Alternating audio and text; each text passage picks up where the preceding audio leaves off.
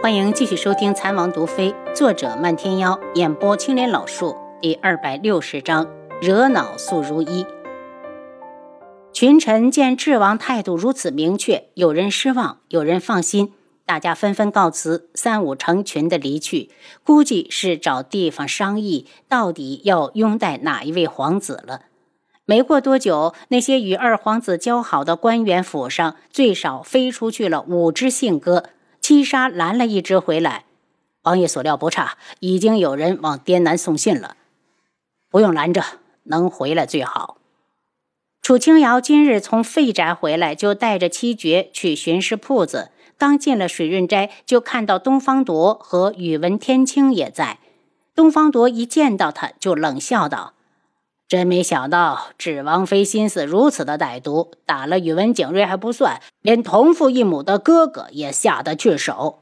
定王，在我们天穹，诬陷和诽谤是要坐牢的。你一个大男人还好说，就是不知道你的爱妾这小身子骨能不能经得住牢狱之灾。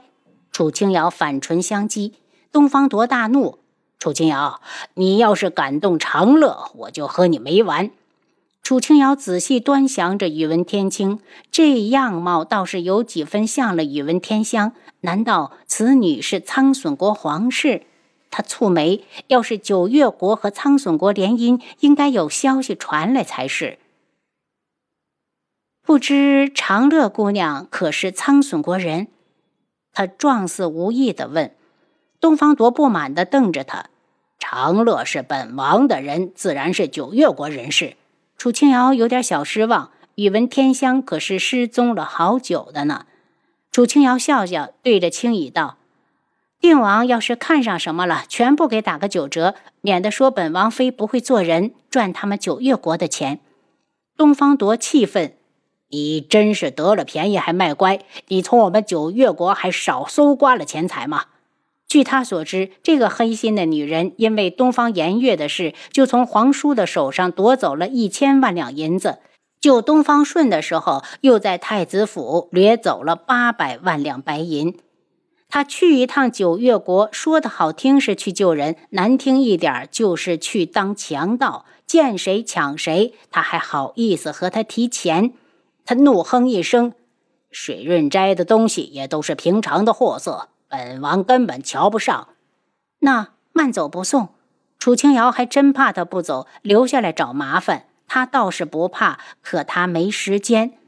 回到王府后，他去天际阁给苏如意上药，把毒解了之后，再医治苏如意的脸，已经不是难事。苏如意满意的看着铜镜中勉强能入眼的脸。楚清瑶，你老实告诉我，医门都医不了我的脸，你。到底到了你手里能医我身上的毒，是不是你下的？楚清瑶一脸冷笑：“我给你下毒，你还不如直接要你的命。你自己想想，当初你是怎么对待宋世权的？如今人家认真了，你又不给人家好脸，人家报复你不正常吗？”他敢！苏如意眼中射出怨毒，还是道：“我凭什么相信你？我也没让你相信啊，是你冤枉我，我才说的。”楚清瑶一脸无辜，故意将空下来的药瓶在苏如意眼前晃了晃，这瓶药又没了。苏如意喊了一声：“坤一，去找大长老拿祛疤膏，一次要十瓶。”显然，他对大长老总是一次给一瓶不满意了。这祛疤膏虽然珍贵，但医门绝不会缺。夜染大陆最珍贵的药材全部汇集在那里，这种东西他们想炼制多少会没有？现在都敢跟他耍心计了，每次才只给一瓶。昆生应声而去，再回来时还是拿回来一瓶。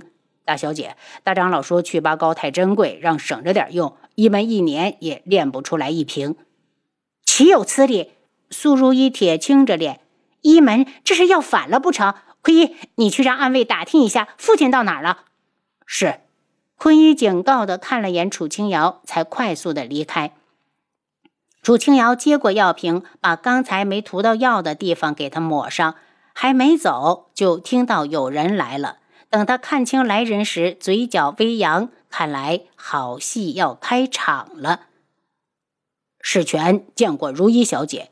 宋世权请安时还不忘憎恨地瞪了眼楚清瑶，楚清瑶只当没看到，自顾地立在一旁。苏如意睁开双眼，一脸厌恶：“你来干什么？”世权听说智王妃在给如意小姐医治，不太放心，便过来看看。宋世权一脸讨好，心说：“这个智王妃怎么如此的没眼色？这种时候怎么还不走？”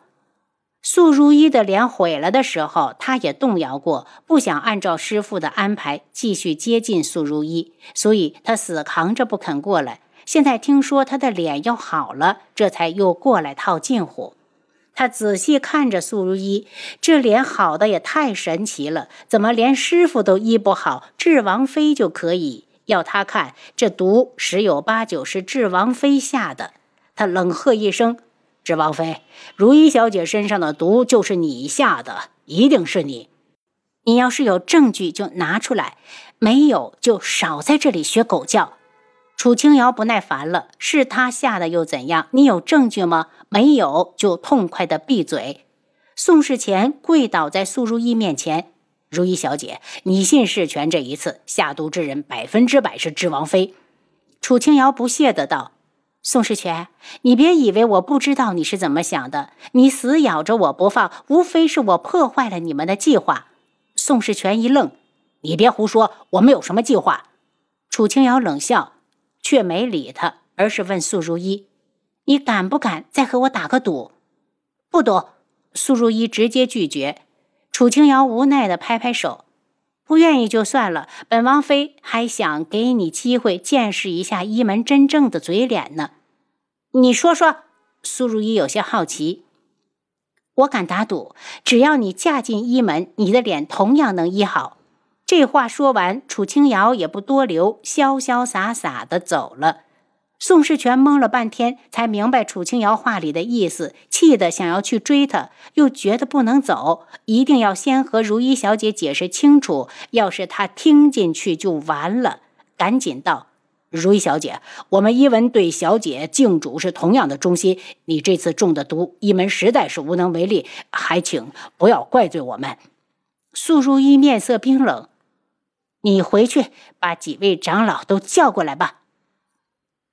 宋世权暗骂了句楚清瑶，一路跑回去找师傅。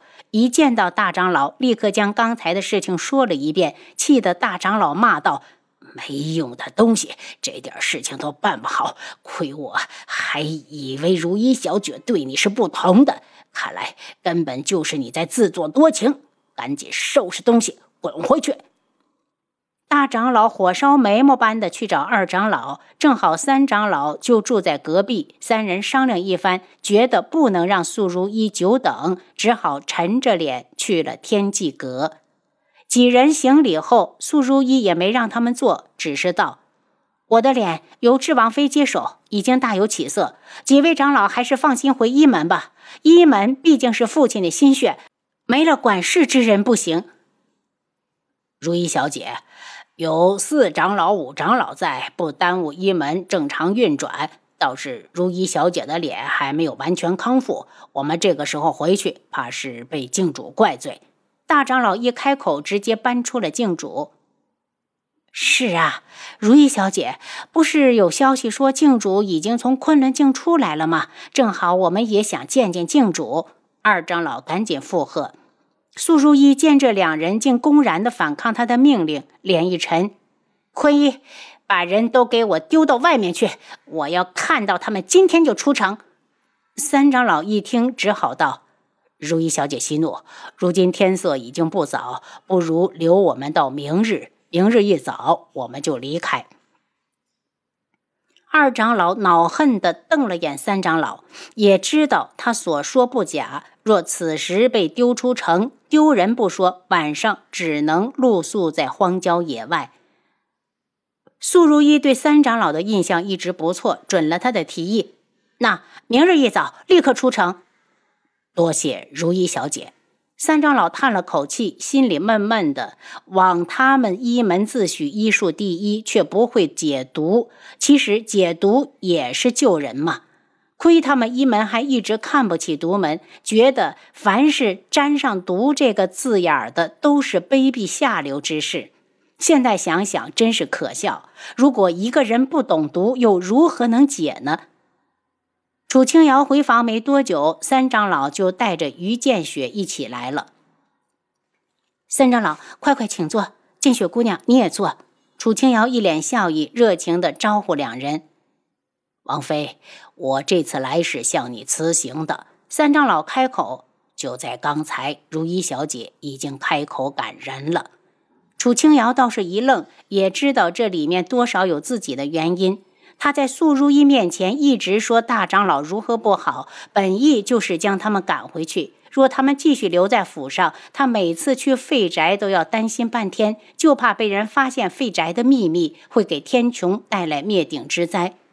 昆仑镜不会允许有人在他的眼皮底下搞小动作，自力更生。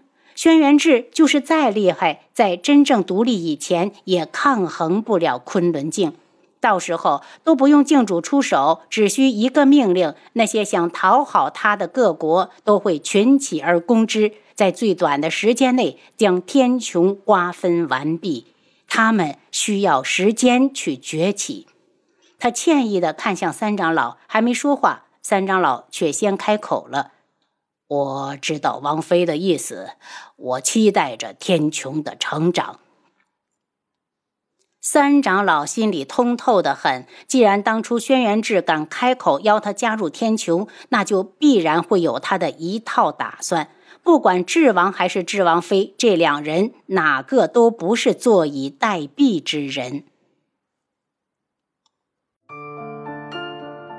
您刚才收听的是《蚕王毒妃》，作者漫天妖，演播青莲老树。